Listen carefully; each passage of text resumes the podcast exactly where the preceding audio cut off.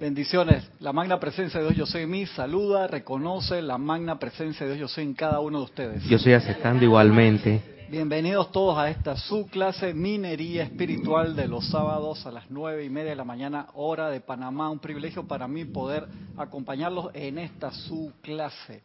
Estamos acercándonos rápidamente al finalizar el año. Acá en Panamá el tráfico es, porque el domingo es el Día de las Madres aquí en Panamá, que en 1934, creo un legislador, ayer me, dieron el libro ahí para que lo revisara, cambió la ley, que, bueno, no cambió la ley, puso una ley, porque acá el Día de la Madre era como en los demás países de Sudamérica, creo la, en, mayo, y lo pasaron al 8 de diciembre, que es el día de la, de la Virgen de la Inmaculada Concepción, que es la, Virgen esa embarazada, que es bien bonita, a mí me encanta esa, esa figura de la, de la Virgen embarazada.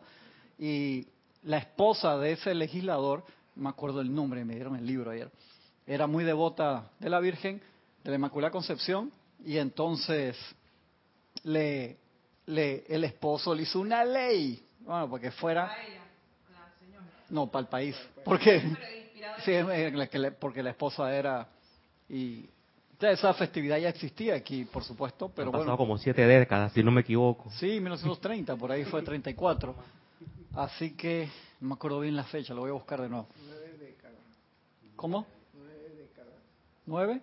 Habla el micrófono. Mala costumbre, esta gente no sé dónde sacan eso. Décadas, Nueve décadas. Sí, casi 90. 90 años, casi. Y entonces, ese día aquí es un día libre nacional, el día de la semana que caiga. Y esta, esta vez cae domingo, así que cuando los días libres acá caen domingo, lo pasan al lunes. Así que el lunes es libre, se me había olvidado ese, ese detalle. Acuérdense que pronto, el fin de semana que viene, que tenemos el Serapis Movie Captain Fantastic, el domingo que viene, vamos a empezar temprano, a las 11 de la mañana.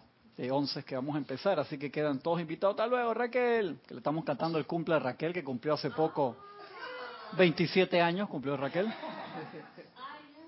Sí, yo creo que todavía queda cake. 25, perdón perdón, le estoy subiendo dos años a, Raquel.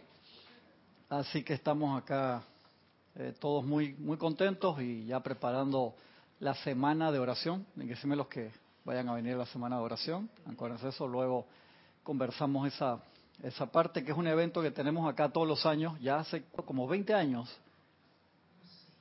Yo me acuerdo haber traído a la semana de oración a, a Fabián que estaba dando sus primeros pasos, tenía un año, y ya, lo, teníamos un par de años haciéndolo, y Jorge, no, tráelo y suéltalo por ahí. Entonces, yo lo traje y lo solté por ahí, y, y Giselle trajo y soltó, entonces entramos, y, dos niños de un año, yo dije, Jorge, no, no, déjalo tranquilo. Yo no me podía concentrar, ¿verdad? Fabián dije, imagínate, dije, no, no, déjalo. No, Jorge, no invente, tráelo. Lo traje, en aquel tiempo eran siete días de oración, todavía no eran ocho, y lo traje seis de los siete. Tiene dieciséis Va para 17 en junio. Ajá. Va para 17. Y ya creo que cuando lo, eh, ya teníamos un par de años haciéndolo, o sea que debemos tener como haciendo los 7, después 8 días de oración, por lo menos como 17, 18 años. ¿Tú te acuerdas, Gisela? Yo no me acuerdo en qué año empezamos con los... No, tengo, no me acuerdo de eso. No me acuerdo de esa parte. Así que eso es una, una, un evento especial y no se transmite que tenemos acá, que oramos juntos esa semana entre Navidad y Año Nuevo, como lo hacían originalmente también eh, en el Puente de Libertad, en la actividad Yo Soy, porque era una semana en que la radiación estaba bien bajita, por así decirlo. Me refiero a bajita, muy al, no de, baja en vibración, muy alta en vibración, muy palpable, muy cerca, está muy, cerca de, los seres humanos, muy, muy, y es algo muy especial. ¿Quieres preguntar? Una pregunta. Eh, en el libro de enseñanza, que no me recuerdo eh, dicen que la idea de las guirnaldas navideñas viene de esa radiación que baja y se y en el firmamento etérico hay hay luces, hay decoraciones similares a las navideñas de del norte de Europa, de los arbolitos. Exactamente, ¿verdad que sí? Todos representan esas bendiciones ahí cerquitas del ser humano para que uno las recolecte, por así decirlo, ¿no? Estamos hoy en este libro, el volumen 2 del Santo Ser Crístico. Entonces que estamos todos en aún estamos en este año en todo lo que tiene que ver con electrones y quería traer un pedacito de una película, pero no, no lo traje al final, de los Avengers eh, Endgame, la segunda parte de, de la, de la última, que fue en dos partes. Ah, la que dieron este año. Sí, la que dieron este año, en donde se ve una parte donde Tony Stark, él tiene, ya le quitaron el, reactor que él tenía acá, que emitía radiación, magnetismo para que las partículas de metralla que se le habían metido a él en, Iron Man 1, y eso era lo que impedía que él entrara en el corazón. ¿Se acuerdan? Él se puso el reactor que él había creado, eso creaba una onda que impedía que esos pedazos de metal entraran al corazón, y él estuvo así no sé cuántos años en, en la línea de tiempo. Y ese reactor también era lo que le daba poder a su armadura, que fue evolucionando a través del tiempo, y que ya después en los últimos capítulos él se hace una operación se quita ese reactor de ahí y la tecnología había avanzado para operarlo y poderle quitar esas mini partículas que, que atacaban su, su corazón si él se quitaba eso, ¿verdad? Él ya se sana y se quita eso y la esposa lo, Whitehead Paltrow, aquí en la, en la en Pepper, en la película, le pedía que no anduviera con eso y que ya se retirara y le dejara eso a otras personas, ya que estaban los Avengers y otra cantidad de cosas, él no quería. Y él en la última película ella le dice, tú todavía tienes eso. Y él dice, sí, pero esto se quita. ¿Y qué era en la versión final lo que él tenía allí? ¿Se acuerdan? Cuando él se pone el uniforme era algo totalmente diferente. ¿Cómo se generaba? No eran las piezas que venían volando, no salía de un maletín. ¿Qué eran? Como se, armaban en el cuerpo de él. Ajá, exactamente. Eran nanopartículas. Salían de ahí y lo cubrían entero espectacular. Y por eso cuando se rompían se recubrían de nuevo. Eso exactamente lo que hacen los electrones cuando tú invocas la armadura de luz. Yo cuando lo vi que si alguien se tiene que haber conectado con, con el arquetipo o con la o con la idea espectacular. Mira, Gaby ya quedó así. Entonces eso lo tiene ahí en el corazón. Lo tiene ahí, hay, en la película tú lo ves. Yo no, no lo capté bien a la primera lo que él estaba diciendo cuando lo vi después. Y él, eso él se lo pone en un momento que se pelea con Capitán América, no en Civil War, sino cuando está discutiendo dice, dale tú pues, que yo.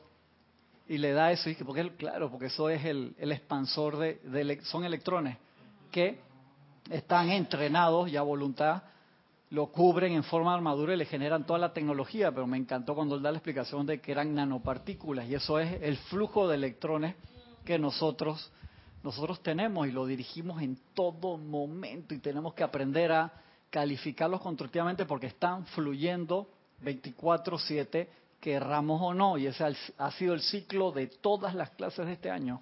Para complementar, se me ocurre un capítulo de Spider-Man, creo que la segunda parte, creo que eh, Far From Home, que él está hablando con Iron Man, que lo están regañando por por su por su mal comportamiento. Pero en Far From Home, él ya Iron Man había muerto en, en Endgame. No, no, perdón, entonces en Homecoming, que le está deteniendo porque mira que no está haciendo lo correcto, entonces creía que que él estaba ahí, era, era, era, era, la armadura nada más y él estaba en una, en una reunión. Jarvis le estaba hablando, está hablando No, no, Jarvis no, el mismo Iron Man, pero no, era el uniforme. Ah, el uniforme que estaba presente ahí, pero él no estaba, claro. Y entonces eso me eso me, me, llama la atención, donde, donde tu atención está puesta, ahí estás tú. Claro. O sea, una proyección electrónica, si nos basamos en lo en la premisa que dijiste de la, de la cosa que tenía en el corazón, ¿no? Claro yo estoy acá, pero estoy allá, yo estoy aquí, yo soy allí, Era ¿no? La misma proyección electrónica que hacía el, amado Maestro Ascendido San Germain cuando se aparecía en el rayo de luz y sonido en la sala de los Valar a dar clase. Wow. Sí, acuérdate que dice, se aparece, eso era una proyección. Micrófono, micrófono. El, Cristo, el Cristo nunca te desampara. No. No importa que la, la clase de hoy. no importa que la te, te un poquito mal. Y más una adolescente con superpoderes, ¿no? Eh, si tú te das cuenta, nosotros en las primeras razas raíces éramos unos adolescentes con superpoderes, por así decirlo, claro, experimentando, siguiendo, escuchábamos el mandato aún de genera perfección, eso es lo único que se nos pide. Si tú te pones a hacer el análisis verdadero, Gaby, hoy en la mañana, tempranito, a las seis, estaba viendo con, con mi hijo Fabián, él eh, estaba jugando un juego de Star Wars, entonces durmió temprano y pues estaba cansado del fútbol. Y te paraste temprano, dice, acostumbrado al horario de la escuela, ¿no? Y entonces estaba jugando un juego nuevo de, Star Wars con unos compañeros y dice, no, estoy haciendo un estudio de la historia de los Jedi y no sé qué, como viene la película ahora, tipo tiene ahora eso. Yo le digo, cuando estabas más chiquito yo te puse eso y no lo veías, dije, pero ahora sí lo quiero ver, papá. A ver, y entonces te ponía eh, como las premisas de los Sith, de los Mandalorian, diferentes razas en el universo de Star Wars y cómo querían usar y te ponen, o sea que los Sith solamente querían poder personal a toda costa, los mandalorianos decían solamente debe sobrevivir el más fuerte. Y te ponían cómo era el entrenamiento de cada uno y las premisas de cada uno. Y tú te das cuenta cuando tú ves lo, lo que significa atrás de eso, estás usando el libre albedrío. La premisa original con que nosotros como salimos de la presencia yo soy y nos individualizamos, ¿eh? expande en el universo la perfección que yo soy. O sea, tú sales con un sello original, pero se te da libre albedrío. A veces que tienes que dar ilimitadas vueltas, miles, millones de vueltas para darte cuenta, concientizarte de la ley de círculo, que creo que no es difícil entender. O sea, lo que yo... ¿Por qué entonces a veces metemos la pata por tanto tiempo, Gaby?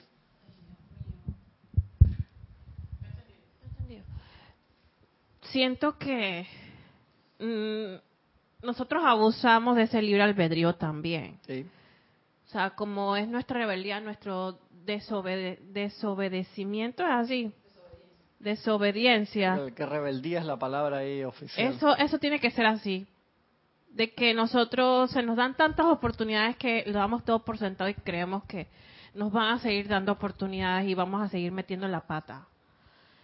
Es que llega un momento que que nos olvidamos. Imagínate cuando uno pasa, no sé, 400 eh, encarnaciones metiendo la pata, que explicamos lo de la gráfica el otro día y voy a, voy a traer algo para conectarlo y que podamos ver esas gráficas que te digo, uno ve del punto en ángulo de 45 grados, que es lo que uno va subiendo. ¿Por qué las gráficas son en 45 grados?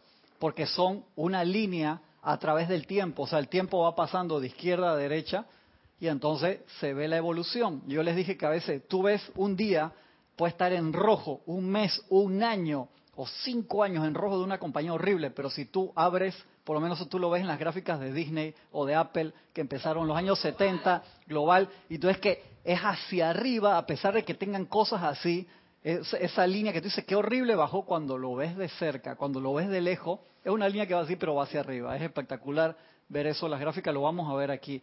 Y esas son el, el corte seccional, por así decirlo, de una encarnación o de un periodo de nosotros, por lo cual no podemos, no debemos criticar a los demás ni a nosotros mismos. Lo que debemos es mejorar y recordar cuál es el, la, la consigna, expandirse y crear perfección. Tú dices, sí, pero yo tengo libre albedrío, quiero crear caos. Y se te da permiso de crear caos por mucho tiempo, pero cuando tú te das cuenta lo que genera ese caos, que eso podría ser la, solución de Thanos en, en. Dice, ¿sabe qué? Voy a, como no hay recursos para todo el mundo, voy a eliminar el 50% de toda la vida en, en, todo, en todo el universo.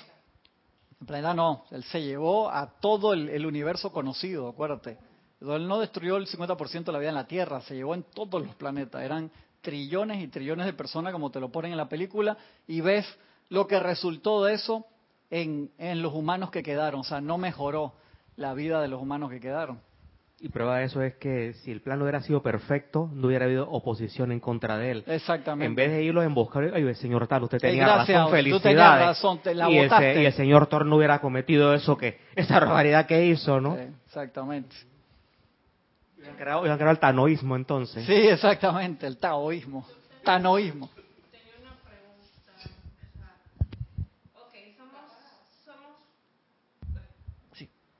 Este, una pregunta. Yo, o sea, tenemos libre albedrío, pero eh, cuando nosotros, bueno, los estudiantes de la luz, los demás, no sé, hacemos un decreto, decimos que se haga tu voluntad aquí ahora, en orden divino, perfección, etcétera. ya nosotros estamos renunciando está en, muchas religiones a nuestro libre albedrío también. Acuérdate que el, el, libre albedrío real, ¿en qué consiste? Eh, en, elegir un camino, porque todos los caminos te llevan a la perfección al final, pero llegan momentos en que tú dices, la escuela es ilimitada en tiempo. No, la escuela no es ilimitada en tiempo. Entonces, si tú al final de un ciclo, no de dos mil años, ni de, ni de catorce mil, ni de setenta mil, ni de millones de años, tú todavía estás repitiendo en sexto año o en doceavo grado, por así decirlo, te tienen que mandar por otra escuela. Entonces, ¿Cuál es el infierno real? El olvidarte y que un día te despiertes, te dan un ejemplo. Gaby, no, no voy a decir nombre de nadie porque eso suena feo, que te das cuenta de que hermano, tú, tú te has quedado en 25 mil escuelas, o sea, no estoy hablando de 25 mil años de, ni 25 mil ciclos, o sea, te, 25 mil. o sea, te quedaste, o sea, a ti te han cambiado 25 mil veces de escuela y el hint de eso, o sea, la pista te lo da el Arcángel Miguel, cuando dice, ustedes y yo no partimos tan separados del gran sol central. Sea, dice que salimos casi al mismo tiempo y el Arcángel Miguel es el Arcángel Miguel y nosotros somos nosotros. ¿Qué te, ¿Qué te quiere decir con eso? Él avanzó más rápido que nosotros. No, él no avanzó más rápido que nosotros. Nosotros avanzamos lento. Él avanzó al pis, normal, o sea, al, al, al, al ritmo, que normal. que tenía nosotros que nos ser. atrasamos entonces. nosotros sabemos que estamos atrasados por la denominación de las razas raíces. Nosotros sabemos que ahora hay gente de la cuarta, de la quinta, metido aquí junto con parte que están entrando de, la secta y uno que otro de, de- avanzada de, la séptima que andar por ahí. Pero tenemos cantidad de gente porque, hey, hay tres razas al mismo tiempo, y no hablando de razas físicas, sino razas raíces, que son los grupos espirituales que vienen a usar a la Tierra como, como escuela. Cada raza raíz tiene su siete subrazas, que cada una se da un impulso espiritual, se da una religión, se dan las materias para avanzar y graduarse dentro de ese ciclo. Entonces, cuando tú, el problema de dormirse no es dormirse, es el no darse cuenta que estás dormido. Cuando tienes ese sueño así que tú dices que no sé si estaba dormido, ese es el problema. Y de allí que sea tan peligroso. Entonces, infierno como castigo no existe. Lo que existe es, te dormiste y por más que ha venido gente a, despertarte, tú te enojas con el que toca la trompeta. Y de eso es de introducción el amante de la enseñanza, que creo que fue de ayer o de hoy, del amado Serapis Bey, de Luxor, que dice, tiene la introducción de Jorge, se llama El amante de la enseñanza, rema, rema y sigue remando, por Serapis Bey. La introducción de Jorge dice, la selección de hoy va dedicada a todos aquellos que puedan considerar que los consejos que amorosamente les damos por email, cuando nos los piden, les resultan duros, severos y tal cual dijera uno, totalmente provistos del más mínimo amor. Hay una respuesta que le habrán mandado a Jorge en algún momento. Si bien lamentamos esta impresión, todo tiene su explicación, para la cual pasamos el micrófono al amado Maestro Ascendido Serapis Bey, bajo cuya égida nos desenvolvemos en este grupo y cuya meta, la ascensión en la luz, nos priva por encima de todo lo demás. Tomado de Boletines Privados de Thomas Prince, volumen 4. Una vez, hace mucho tiempo, en una galaxia muy lejana, no, no dice dice Serapis, una vez, hace mucho tiempo, ustedes tuvieron que viajar físicamente a Luxor y pasar por las rigurosas pruebas requer- requeridas hasta siquiera para que los dejaran entrar por la puerta. Para entrar al patio ya había prueba.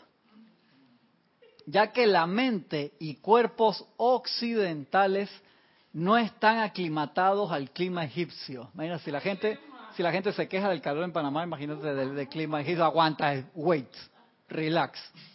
Espérese. Y aunque en nuestras ciudades más grandes contamos con todos los gloriosos inventos del hombre para refrescar las cosas, ya tenían aire acondicionado en Luxor, está diciendo ahí prácticamente, no sé. Sin embargo, cuando uno pasa por Karnak y llega a los alrededores de Luxor, el Chela tiene que depender de sus propios pies, de su resistencia física, etérica, mental y emocional, así como también de su convicción de que yo soy allí, hasta que siente la pulsación de la llama de la ascensión atravesándole el cuerpo con más potencia de hecho que cualquier motor que haya estado operando por algún tiempo. Ya se puso así poético también. En esta encarnación, amados míos, no tienen que hacer este viaje físicamente. No lo tienen que hacer, este viaje físicamente a Luxor. Dios sabe que ustedes han estado en Luxor las veces suficientes antes.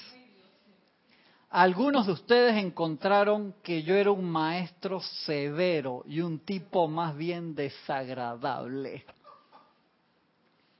a quien consideraron era menester culpar por todo el karma suyo sin transmutar. Y ustedes partieron de Luxor carentes de un sentimiento feliz con respecto a mí y a nuestro foco. Se fueron cabreados. Es por eso que en esta encarnación no todo el mundo gusta del nombre de Serapis, ni de Luxor. Porque en Luxor, de la misma manera que nos desplazamos desde Atlántida a Luxor, nuestro lema es rema, rema y sigue remando. Y en este templo no hay espacio para los diletantes. No hay sitio para los curiosos.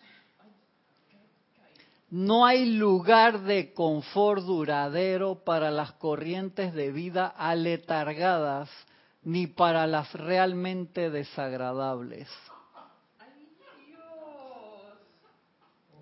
En Luxor solo hay espacio para los aspirantes cuyo corazón, alma, espíritu y mente puros como la luz cristal desean avanzar siempre hacia adelante a un mayor control y automaestría sobre la energía de sus pensamientos, sentimientos, memorias y control consciente de sus vehículos físicos. Sobre estos vertemos toda la riqueza de nuestro amor e instrucciones, todas las bendiciones desde nuestros corazones. Muchos, pero muchos de este grupo de aspirantes en Luxor han ascendido debido a su obediencia iluminada a la ley de sus propios seres. Amor divino por Dios, por su gurú, por su maestro, quien quiera que él o ella pudiera ser, y por sus compañeros aspirantes y toda la vida aprisionada. Se los dejo de tarea para que lo lean línea por línea. De nuevo, se fue la amante de la enseñanza de ayer o de hoy. Hoy, fue el de hoy. Eh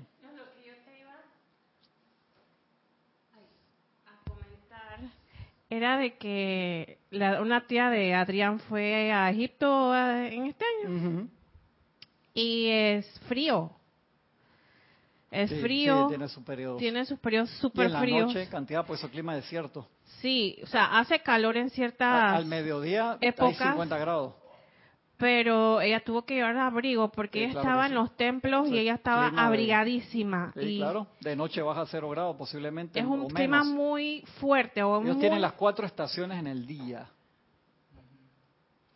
En todo el día, o sea, ellos te pueden pasar de un clima templado a súper frío o súper caliente. Primavera en la mañana, verano en, al mediodía, en la tarde tienen otoño, en la noche tienen invierno. Sí, es que sí, el maestro tiene toda la razón. Eso es como un clima como de, de, marine, un entrenamiento, una cosa así, extremo. Lo que te dice ahí, ellos tenían aclimatado todas las cosas espectaculares, pero cuando entrabas ahí al, templo era every man for himself. O sea, como si fuera Tenías que empezar. Acuérdate que en Luxor, cuando te, cuando te metías también al Nilo, que te decía? Tenías solamente la protección de tu luz interna. Y entonces tú entrabas con miedo, te desayunaba un cocodrilo o un hipopótamo, que los hipopótamos son diez veces más peligrosos que los cocodrilos. Y no, y no se van, no, tú lo haces así, no salen huyendo. Tú lo haces así, hermano, y van para arriba. Sí. Rapidito.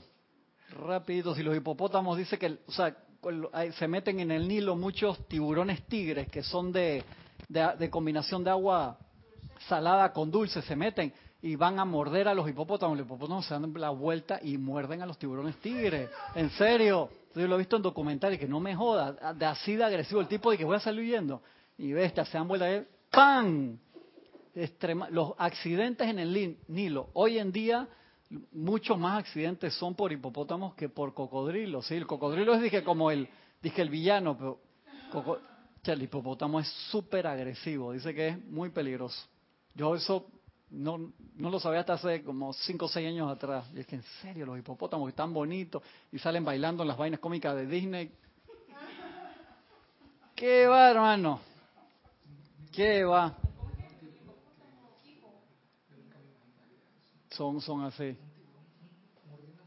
los tiburones tigres que se meten ahí. No se, no se dejan. Tipo, no se dejan. Y acá entonces tenemos una clase del amado Maestro Sandido Saint Germain, que está en el Santo Ser Crístico en el volumen 2, se llaman Piden Permiso al Cristo, una clase de la voz del Yo Soy del volumen 7. Ya que mientras siguen digiriendo lo que nos dijo Serapis a todos, se, lo voy a dejar para que lo, lo, lo digieran de, de a poco, eso es para leerlo bastantes veces. Dice, la verdad, mis amados, es que la vida ya los ha provisto con una presencia protectora y poder que siempre actúa si ustedes se armonizan y permanecen armonizados lo suficiente. Su cuerpo mental superior, que transita entre su cuerpo de carne y la figura superior en la lámina, o el cuerpo mental superior también le dicen el Cristo, que su, su magna presencia yo soy en la figura, es el director de la energía que fluye a través de su cuerpo. Y repito aquí, que la vida que los ha provisto como una presencia protectora y poder que siempre actuará si ustedes se armonizan y permanecen armonizados. Y por eso me refería al principio a lo que usa Iron Man ahora. Esas partículas las dirige a voluntad, tienen un patrón a dónde dirigirse y un plan y nosotros lo que necesitamos es, es como cuando estás trabajando con cosas de alta tensión. Tú tienes que estar controlado. ¿Tú has visto alguna vez, en eso aquí no lo usan de ese estilo en, Estados Unidos, arreglan los cables de alta tensión en helicóptero? Tipo van en helicóptero, el helicóptero se para al lado de los cables y hacen... ¿Mm? Linieros de línea. O sea, se, meten ahí con... Eso es, yo cuando vi la primera vez es que qué trabajo más suicida. O sea, tú tienes que saber y el que está manejando el helicóptero tiene que ser un súper experto, preciso, que tiene casi que anticipar una corriente de aire porque cualquier cosa que haga así, lo haces tocar, queda totalmente quemado. Es allá afuera, están limpiando con... ¿Me ibas a decir algo? Sí, que tienes tienes un comentario de Angélica Enríquez desde Chillán, Chile. Hola, bendiciones a todos. Bendiciones, Angélica, un abrazo grande. Sí, dice Cristian, me encanta cómo habla el maestro Serapis. Y usted se ríe en, en chat. Somos tan buenos para la procrastinación que es la única manera que a la conciencia humana le entre la necesidad de autodisciplinarse.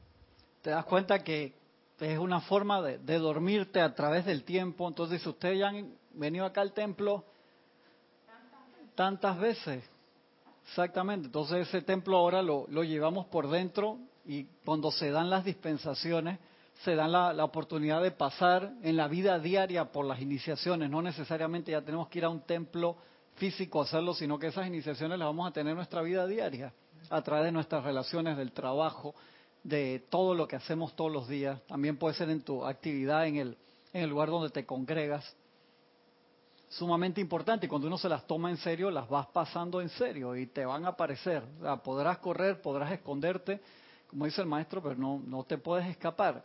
Y de allí que el maestro dice, cuando ya tú te decidiste, ¿qué es lo que quieres? Hey, no, no hay tiempo para diletancia, ni, ni para curiosidad. O sea, eso para afuera, te lo dice clarito. Diletante yo no quiero aquí, curioso yo no quiero aquí. ¿Qué es lo que tú quieres? Entonces cuando uno responde la pregunta primigenia, uno aprovecha la oportunidad. Y estamos en ese momento de oportunidad que fue lo que hablamos toda la clase pasada.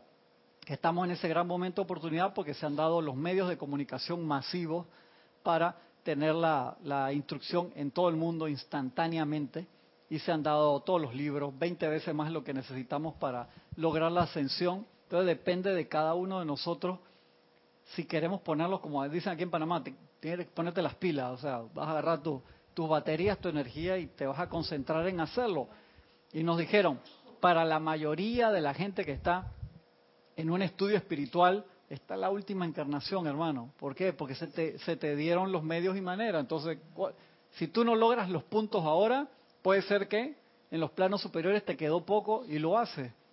Y si no lograste los puntos, imagínate quedarte esperando una oportunidad para encarnar de nuevo cuándo y dónde con la cantidad masiva de puestos que hay aquí ahora mismo. Y yo digo, los bienes raíces en los planos superiores está vacío eso, pero acá está lleno. Entonces, espera otra oportunidad o que te toque ir para Excelsior, que en Excelsior nadie te va a despertar y ahí sí, o sea, si tú procrastinas aquí, imagínate allá, eso de que el cielo de los procrastinadores. Exactamente. Chal, me peló los ojos, hasta me dolió, hermano, me dolió, me dolió. Te mandé la de esta semana, no me no, no seas así conmigo, por favor. No, no, no va no te das cuenta, ese es el problema. Por lo menos acá te dan cuenta y tienes la molestia, te están pullando. Gracias, Padre, porque te, están, te mantiene despierto. Pero en un lugar donde nadie te va a decir qué es lo que tienes que hacer,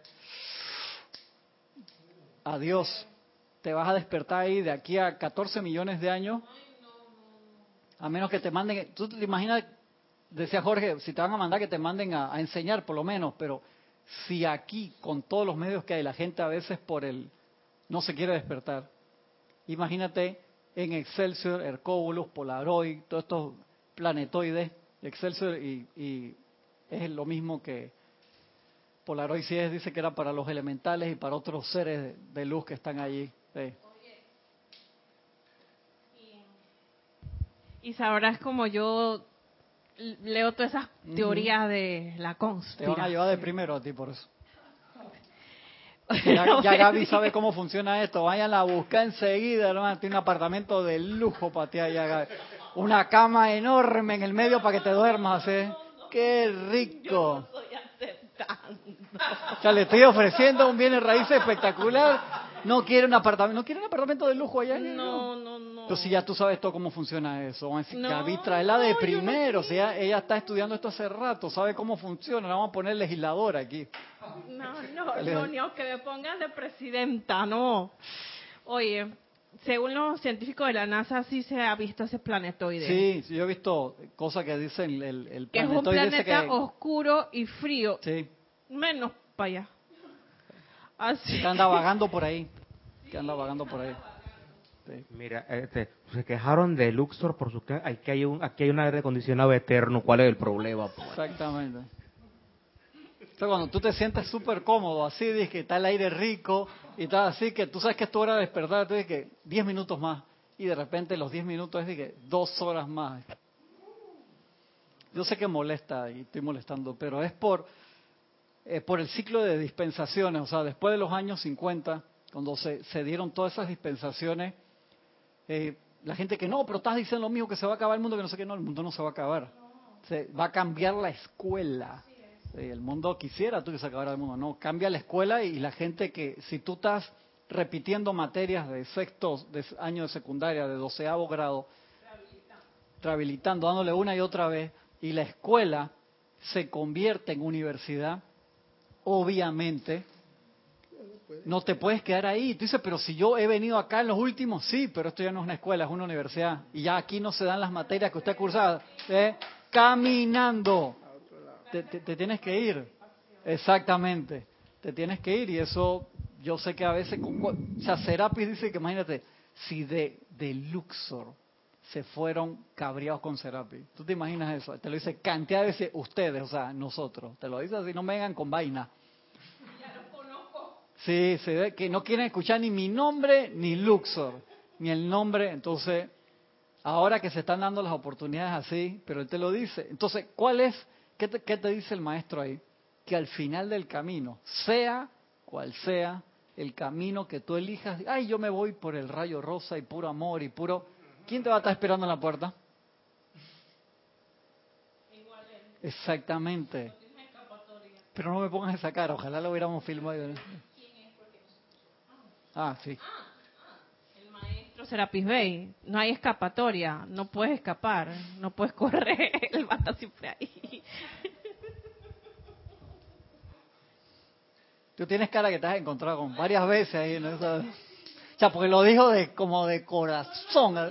Así. Ah, bueno, aprovecha, aprovecha ahora para redimir eso, Gaby. Tranquila, tranquila. Es por el aprovechar la, la oportunidad ahora, ¿no? No, está bien. Eso, eso es el primer paso.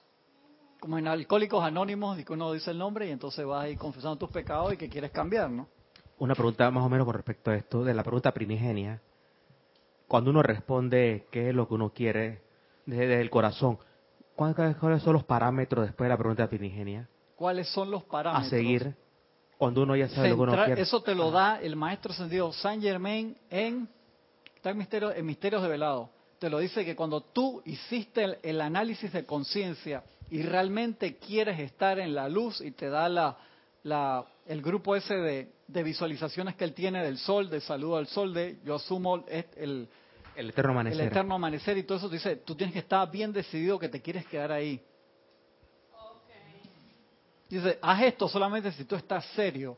O sea, esa representación divina aquí. Acuérdate, ¿cuál es el mandato que deberíamos nosotros seguir? O sea, como es arriba es abajo. No te están diciendo que tienes que hacer algo que te va a doler ni te va a hacer sufrir. No, el mandato es manifiesta la perfección crística. O sea, imagínate qué mandato más espectacular. ¿Por qué le saldremos huyendo a esa vaina? Yo no entiendo. Es por el olvido.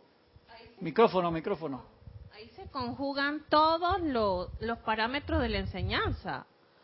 Porque si tú te pones a, analizar es que solamente es la perfección, no tienes ese rebote de energía negativa. La, eh, vas a estar en armonía, vas a estar en paz, las cosas te van a fluir en perfección. O sea, da perfección solamente, da lo mejor de ti. Yo creo que no, como que no llegamos a entender eso porque que le salgamos corriendo a eso. Entonces la gente le sale corriendo a la disciplina. Es como si te dijeran, un ejemplo, estás enfermo por la cantidad de comida chatarra que comiste en los últimos 20, 30, 40 o 50 años. Entonces el doctor te dice, hey, la única forma que tú te recuperes es que cambies de dieta. Entonces la gente que estás loco, tengo que comer vegetales, tengo que comer sano, no puedo tomar las aguas negras del imperio, no puedo hacer esto, no, ese es el nombre que le da Francisco, no puedo hacer esto, lo otro, o sea, es el enemigo, es el médico que te dice, tengo que dejar de comer las toneladas de azúcar que como al año, que no estoy exagerando. Te- tú te das cuenta, Gaby, entonces viene el médico acá, Serapi, que te dice, chuchi, ¿hasta cuándo, coño? O sea, te estoy mostrando qué es lo que es. Te estoy dando todos los pasos para que seas freaking feliz. O sea, para que seas feliz. No, y estoy cabreado con el maestro.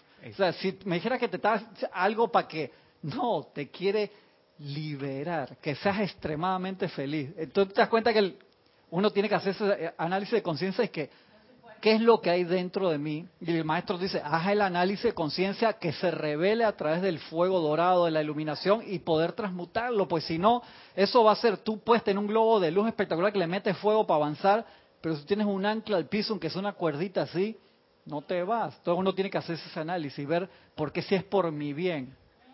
Está desesperado, el tipo se casi que se desnuca ahí. Cristian, mira, mira el concepto. El médico te dice, abandona estos hábitos alimenticios para que seas feliz y sano. Tú le estás diciendo al médico, usted está fracturando mi libre Sí, albedrío. correcto, correcto. El, el médico te dice, o sea, tú lo quieres que te coma el tigre, que te coma el tigre, que te coma el tigre. Dice, el El hipopótamo. hipopótamo, me gusta, me gusta. ¿sí? Y, y, el maestro de Serapis te lo dice cuánticamente y te muestra las 25.000 oportunidades. Y, tú- Sí. y todavía nos ponemos bravos. Dijiste Sí. un detalle importante. Acuérdense, cuando uno va al templo, ¿qué es lo primero que pasa en la primera reunión que uno tiene con Serapi? Te desnuda y ante ti se muestra toda tu falencia.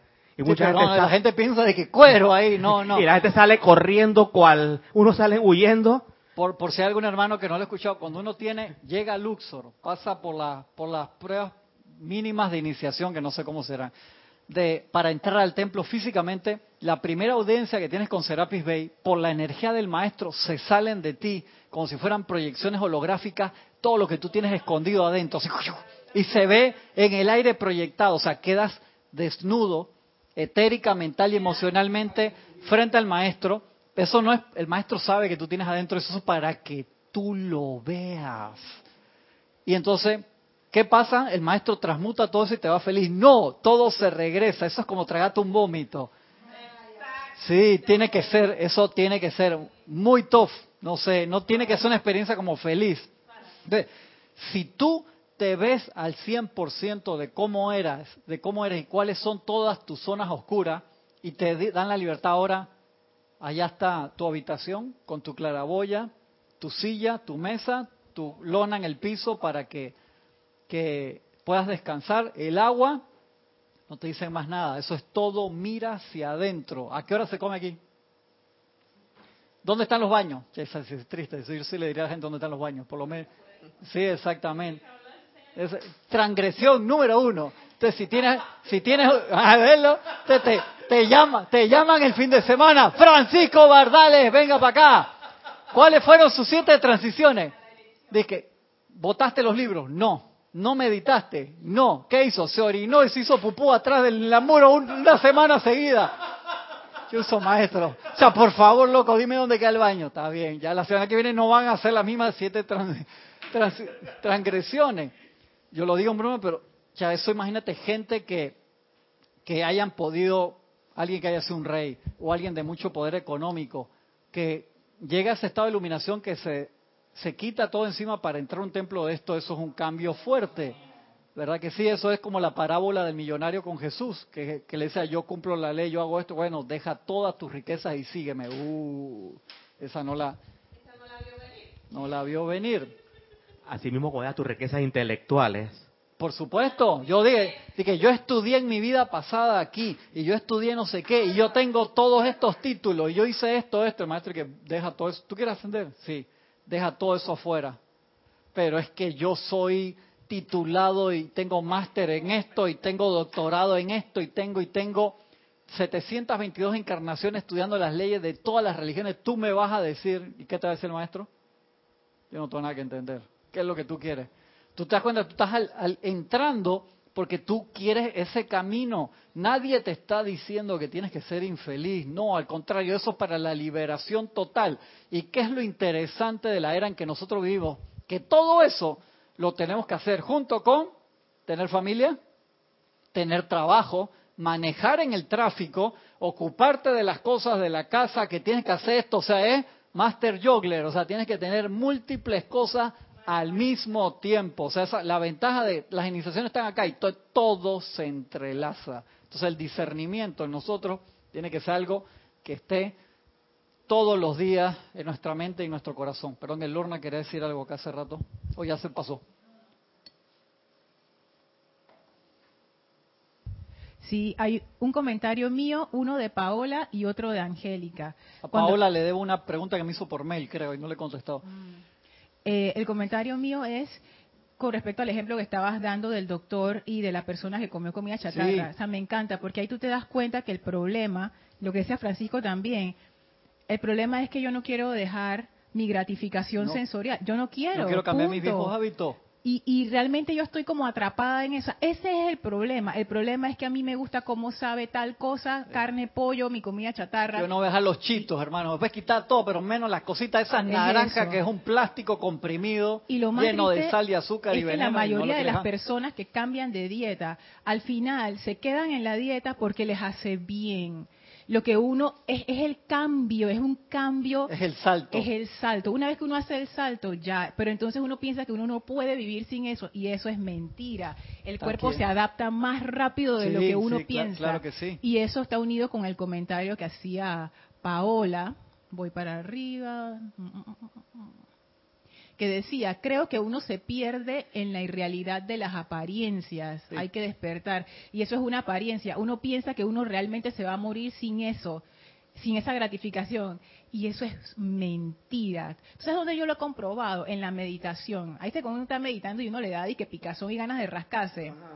Si uno observa eso, si uno lo observa y uno dice, tú sabes que yo lo voy a observar en vez de rascarme, tú te das cuenta que eso se vuelve intenso, intenso, intenso y después va bajando. Es más, a veces uno se vuelve intenso y uno lo está observando, después uno se distrae. Y cuando te acuerdas de nuevo, ya ni te pica, hasta se te olvidó. Entonces ahí tú te das cuenta, uno queda atrapado en estas cosas. Tengo que hacerlo, tengo que hacerlo. Mentira. Si tú lo observas y le quitas tu atención o le quitas tu atención, se va. Entonces uno está esclavizado con uno mismo. Y entonces el comentario de Angélica bueno, esto lo tengo que pasar por tu filtro primero, Cristian. Dice, ¿puedo enviarle un mensaje a Gaby? Mándale mensaje a Gaby para ver qué es lo que va a decir. dice que te va a mandar un Se mensaje. parece a Aristides ahí dando mensajes a quien no le toca en la mitad de la clase. Dice, no, pero dice que está relacionado con la clase. Y pidió permiso. Sí, pidió permiso. Entonces Angélica es así. Dice, dice, yo también tengo un cuarto en Luxor casi a nivel vitalicio y se ríe, pero es lo mejor que me ha pasado conocer esta actividad en Luxor. Entonces después te pregunta, Gaby, ¿seremos vecinas? Están next door, una al lado de la otra, tienes. ¿eh? Se, hablan por, por la pared, ¿qué? Gaby, Gaby, Gaby, ¿estás ahí? Nos vemos en el patio, nos vemos en el patio. Parece que no tiene nada de malo. Acuérdate cuál es la regla en Luxor. Si tú te dabas cuenta, o sea, estabas trabajando en tu iluminación y tú ibas siempre donde el maestro decía, maestro, esta semana, hermano, la, la regué, tuve 432 transgresiones. El maestro que chuchi, ya la vi. Pero tú fuiste. Si tú tienes siete, te cayó algo ahí, tienes siete transgresiones y el maestro te tiene que llamar. Ahí es donde te invitaban a dar una vuelta fuera del templo hasta que aprendieras más de la ley de amor. Era eso. O sea, tú podías tener, por eso cuando acá hicimos los ejercicios de contar las transgresiones, que a mí me encantó, porque la gente decía de que tuve 728, 464, y todo el mundo empezó a confesar, hay gente que, dos, y yo dije, anda, sí, eso para gente que tuve dos, yo ay, qué lindo, entonces, ¿qué significa cuando tú tienes dos? O que eres extremadamente iluminado y no tienes nada que hacer aquí, o que no ves un carajo, o sea, que no te das cuenta. Y el que tiene muchas, yo digo, yeah, porque se la está viendo. Dije, no, qué bruto que tiene tanta. No, sea, qué bueno que la estás viendo porque entonces puedes hacer algo. El problema es que tú puedes ver muchas transgresiones tuyas, pero a lo mejor tu materia, lo que a ti te cuesta y que a los demás no, y que cada uno tiene eso. Francisco le puede costar una cosa que a mí no, pero a mí me puede costar mucho a una que al revés, a ti te puede salir fácil una que a mí me cuesta. Son las materias de cada uno esas no, las que las tenemos allá ve, escondidas y tapadas con un poco de layer que ni siquiera las vemos. O si las vemos, que no, no, eso yo, yo, yo lo tengo controlado, como la canción de Rubén Blade. Yo la tengo controlada. No, entonces eso es lo que tenemos que trabajar y el trabajo grupal, el asistir a un grupo te ayuda a cantidad, porque uno lo ve reflejado y dice, es el otro, no, tú mismo. Entonces uno lo ve. Eso es importante. Y cuando uno empieza a hacer su trabajo de meditación, de aquietamiento, tú ves tus cosas, zonas erróneas en todos lados, lo ves como reflejo, en, donde sea lo ves. Tienes un comentario de Oscar Hernán Acuña desde Perú. Bendiciones a todos. Bendiciones, un abrazo grande, Oscar. Él cita una frase, si quieres un cambio, no sigas haciendo lo mismo. ¿Cuánta verdad en esta afirmación? Claro, porque eso es lo que uno quiere, ¿no? No quiero cambiar nada, pero quiero que todo cambie. ¿Qué, es lo que dice el Moria? El Moria, el maestro Santiago el Moria dice que ustedes quieren una cantidad de cosas, pero yo nada más compensar en ustedes lo que Jorge decía que le cambio hasta la forma de caminar. Y es cierto. Y ya lo ve venir así dije, chus, hermano, el Moria está pensando en ti. Exactamente, en sus representaciones. y si lo pones a ver que qué concha, tengo que caminar como el maestro del Moria. Eh, entonces, sí, mira, lo, caminar como el de Gaby, el maestro de esas de muñequito puya puya. Que estuve trabajando, estuve trabajando en un video el fin de semana con la compañera de Guanayuca Fruit. De que ella de que yo era no sé qué, yo dije, ¿qué? Él, él tenía una compañera que se vestía igual que él y salía en el show junto con un personaje de acá de la televisión que muy gracioso hace bastante tiempo. Valentina de la Vega, desde Madrid, España. Bendiciones para todos. Bendiciones, Valentina. Un abrazo enorme. Mira lo que dice Valentina, unida con Angélica y con Gaby. ¿Está metida ahí también? No, no, no, pero ah, no, ella, ella tiene un comentario tangencial. Dice, todos los caminos llevan a Luxor en lugar de a Roma. Eso me gustó. Ay, qué lindo, qué lindo, me gustó No, porque en realidad uno puede tratar de escapar de lo que Luxor representa, que es la disciplina para lograr tu liberación. ¿Qué dice en la entrada de Luxor, el dintel de Luxor? Disciplina es amor. Disciplina es amor.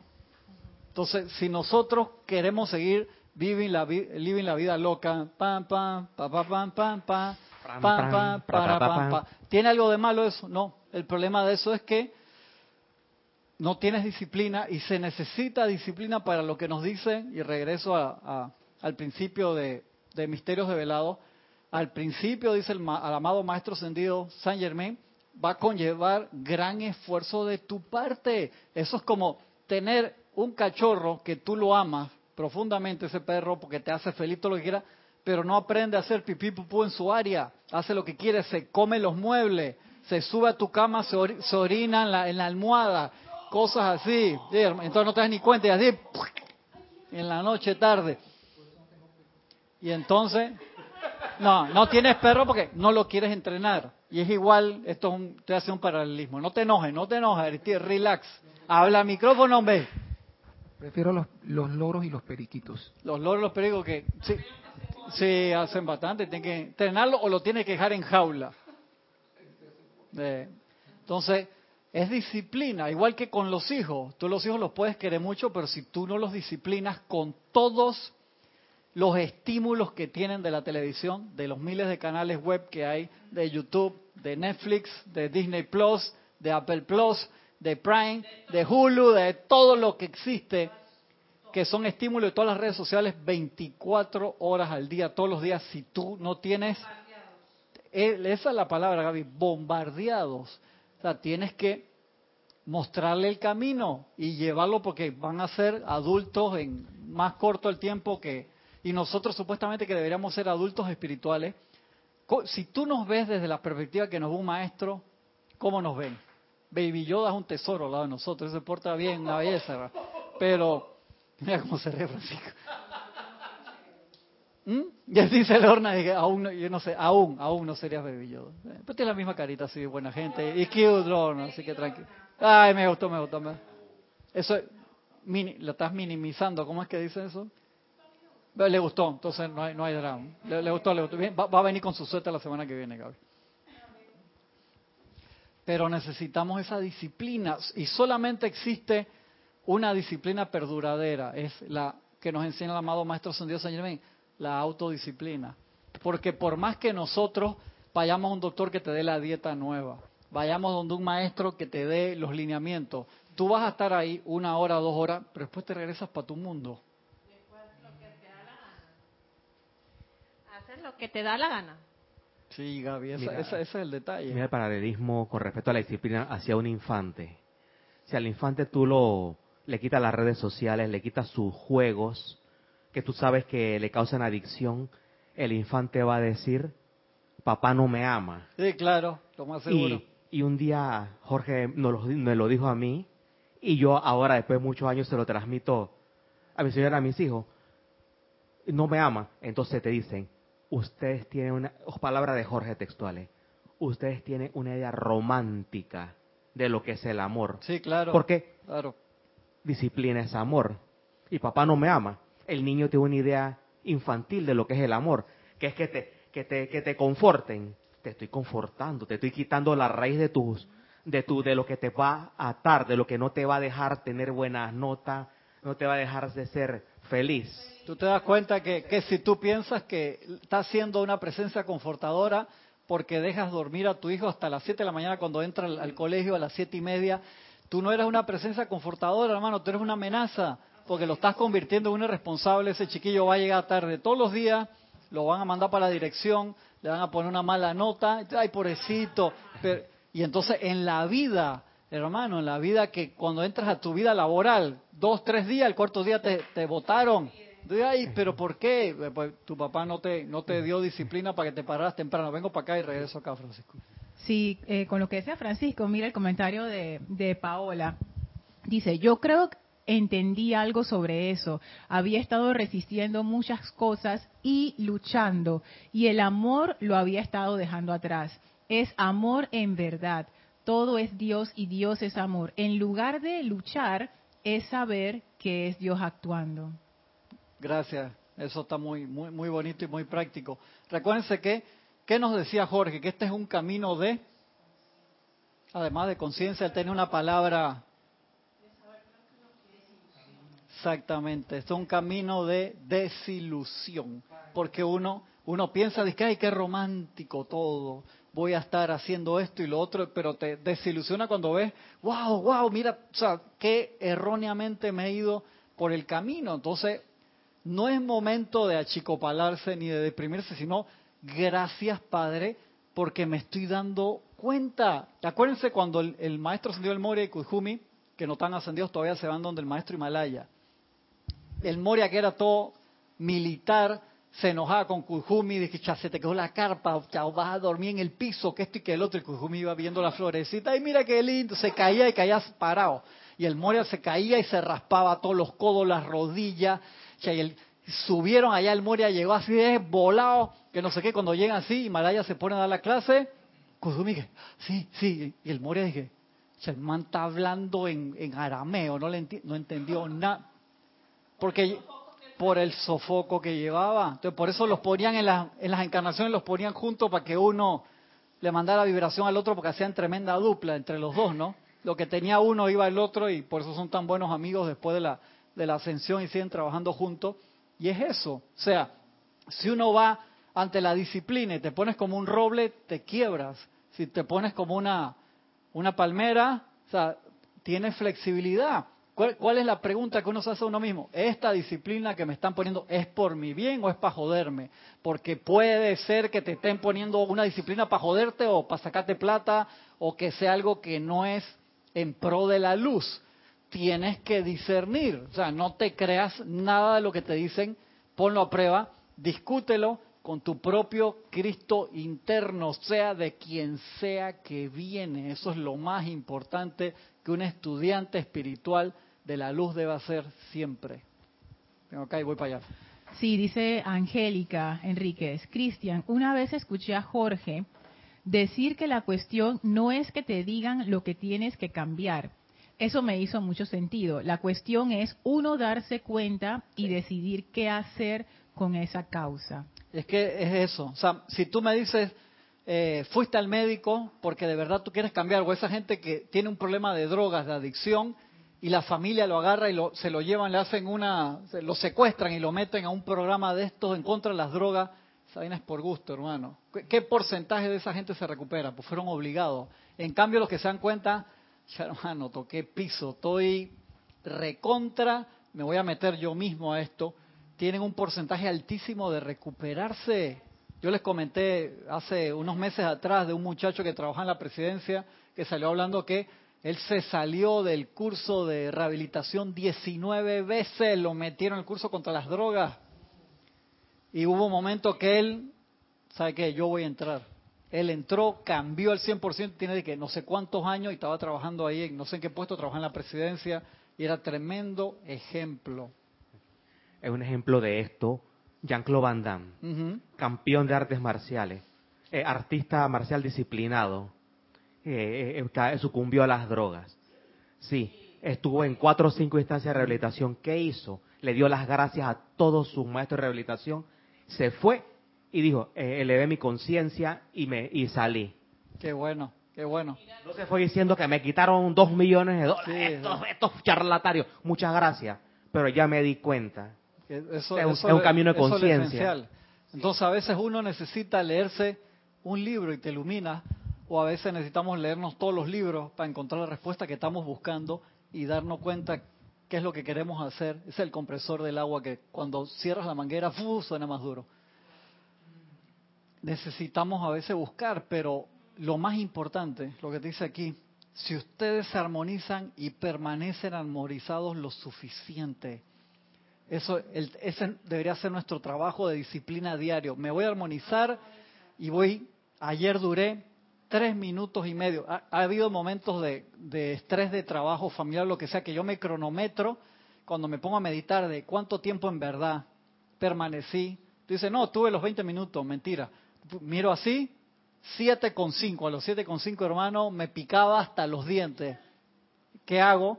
Me acuerdo que eso me lo comentaba César. Cuando, cuando el cuerpo o los cuerpos se comentan así, ahora no hace 20, va a ser 25, porque donde tú te pares y te vayas, te agarró eso ahí no pasa, es como el corredor. Si tú nada más corres 5 kilómetros, cada vez que corres 6 te revientas y si tú sucumbes al dolor, y eso yo lo aprendí en carrera.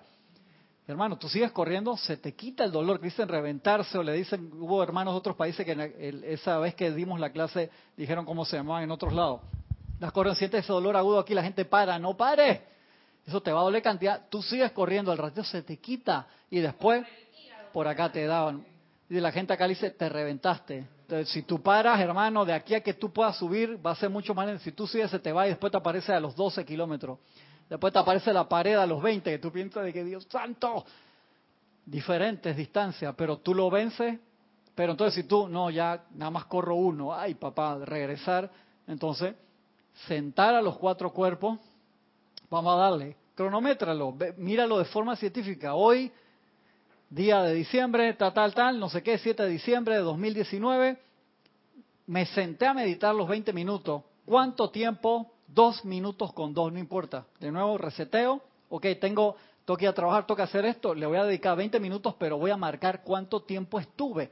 Lo, lo vas a expandir rápidamente. En el momento que tú te pones científico y disciplinado y le pones tu atención ahí, tú lo expandes. Pero si lo dejas pasar, que no, yo todos los días me siento a meditar, pero hermano, te recuerdas todas las películas de Marvel, de DC, de, de, lo que sea, te haces tu propia película, sales de los 20 minutos, tú, te, tú sabes, hey hermano, eso fue, pero igual mañana me siento y pasado me siento, entonces tú generas el hábito. ¿Cuánto es 21 días? Dice, para generar un hábito nuevo. Eso es totalmente cierto. Lo tenemos que hacer. Hey, pequeños pasos, pero constante y tú logras grandes cosas. No quieras de que hoy que estoy libre y estoy en, en, en vacaciones voy a meditar cuatro horas. No haga esa vaina. En serio que no. Última pregunta y nos vamos. Sí, es un es una de esas anécdotas de Valentina fantásticas. Dice así, me, encanta, me encanta Valentina. Esto es como casi los cuentos de Tony de Melo al final de la clase. Sí, son los cuentos de Valentina. Sí, mira esto. Hay un director de cine español que fue criado por la abuela. Cuando presentó una de sus películas, recordaba lo que le dijo la abuela en la adolescencia. Prefiero que me odies ahora y me ames de mayor a que me ames ahora y me odies de mayor. Y le agradecía la disciplina que le había inculcado. Buenísimo. Jorge daba ese mismo ejemplo al revés para reírse, que cuando estaba chiquito era muy flaquito y la abuela le hacía soda float. Soda float es Coca-Cola con helado. Y después que Jorge engordó, la abuela y que, Jorge, ¿que ¿por qué estás así? Abuela, estoy atestiguando su gran trabajo espectacular que hizo para engordarme cuando estaba chiquito y ahora se va a quejar. yo como me reía con Jorge Chávez ese cuento. ¿Tienes, tienes una pregunta de Iván Viruet. Yo creo, yo creo, que la tengo que pasar, fíjate. Dice, de, de Guadalajara, México. Bendiciones, un abrazo grande, hermano. ¿Por qué los cuatro cuerpos son tan desobedientes si nosotros somos el Cristo, su Señor? ¿Por qué tú crees? Le voy a dar 10 segundos para que alguien diga algo antes de ir. No, no, porque no tenemos tiempo. Por el libre albedrío. Acuérdate, el Cristo no te va a forzar a hacer nada. Tu ser real no te fuerza a hacer nada. Tú, el ser consciente, el que puede decir yo soy aquí y ahora, es el que toma la decisión de qué hacer todo el tiempo, Iván. Cuando no teníamos opción, ¿a qué me refiero cuando no teníamos opción? Sí tenemos opción, pero no veíamos nada que fuera perfección. Las primeras dos razas raíces que en los planos superiores y aquí en la tierra era tanta perfección, no elegíamos nada que no fuera perfecto, porque todo lo que veíamos era perfección. Es más, se han hecho estudios de eso, de traer niños que tenían problemas y ponerlo en, una, en un lugar perfecto y ellos empiezan a copiar lo que ven alrededor y cómo le van limando eso. Cuando tú lo pones el mismo ambiente, obviamente se salen todas las marrumancias. Y al final de la tercera raza raíz, cuando vinieron todos los, los rezagados, hubo algo para elegir, que valga el libre albedrío. ¿Qué quieren hacer? Que tengan una opción fuerte ahí. Y la gente por curiosidad empezó a utilizar más la energía como prueba al principio y después se le olvidó la perfección. Nunca te ha pasado que se te olvida la perfección. Nunca te ha pasado que por no dar gracias por algo espectacular que tenemos, como dice el dicho, nadie sabe lo que tiene hasta que lo pida. A mí me ha pasado eso.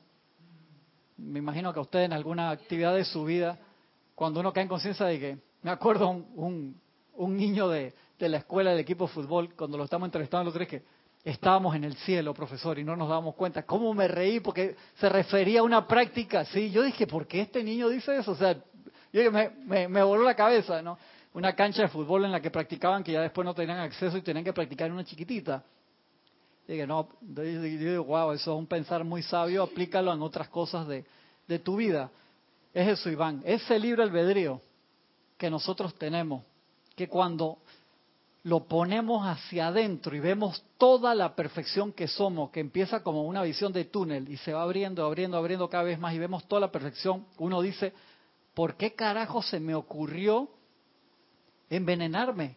¿Por qué se me ocurrió probar otras cosas? Por el simple hecho de apreciar las cosas buenas. Se nos olvida en todo.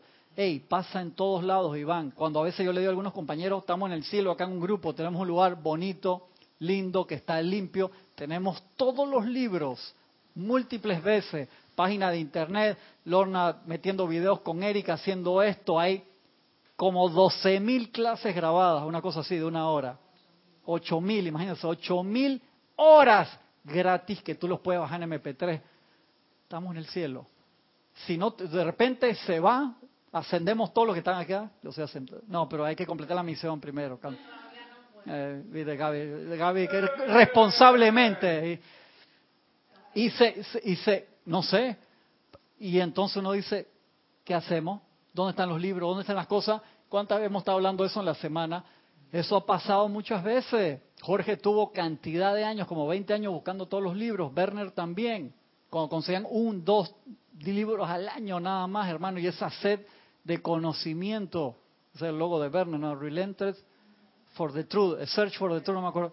O sea, que es buscar la verdad que esté perfecta, que no está adulterada, de la original. Estoy muy pasado. Perdón, Iván, cualquier cosa escríbeme Cristian, sin H, normal, arroba serapisbay.com y seguimos comentando eso, o lo, lo, pones de primero en la próxima clase, lo seguimos comentando, pero respuesta oficial es libre albedrío. O sea, ese es un regalo que, te soy sincero, al 100% aún no logro entender cómo Dios nos permite que con su energía pura, perfecta y prístina, creemos imperfección al nivel que la hemos creado, ¿no? A través del tiempo.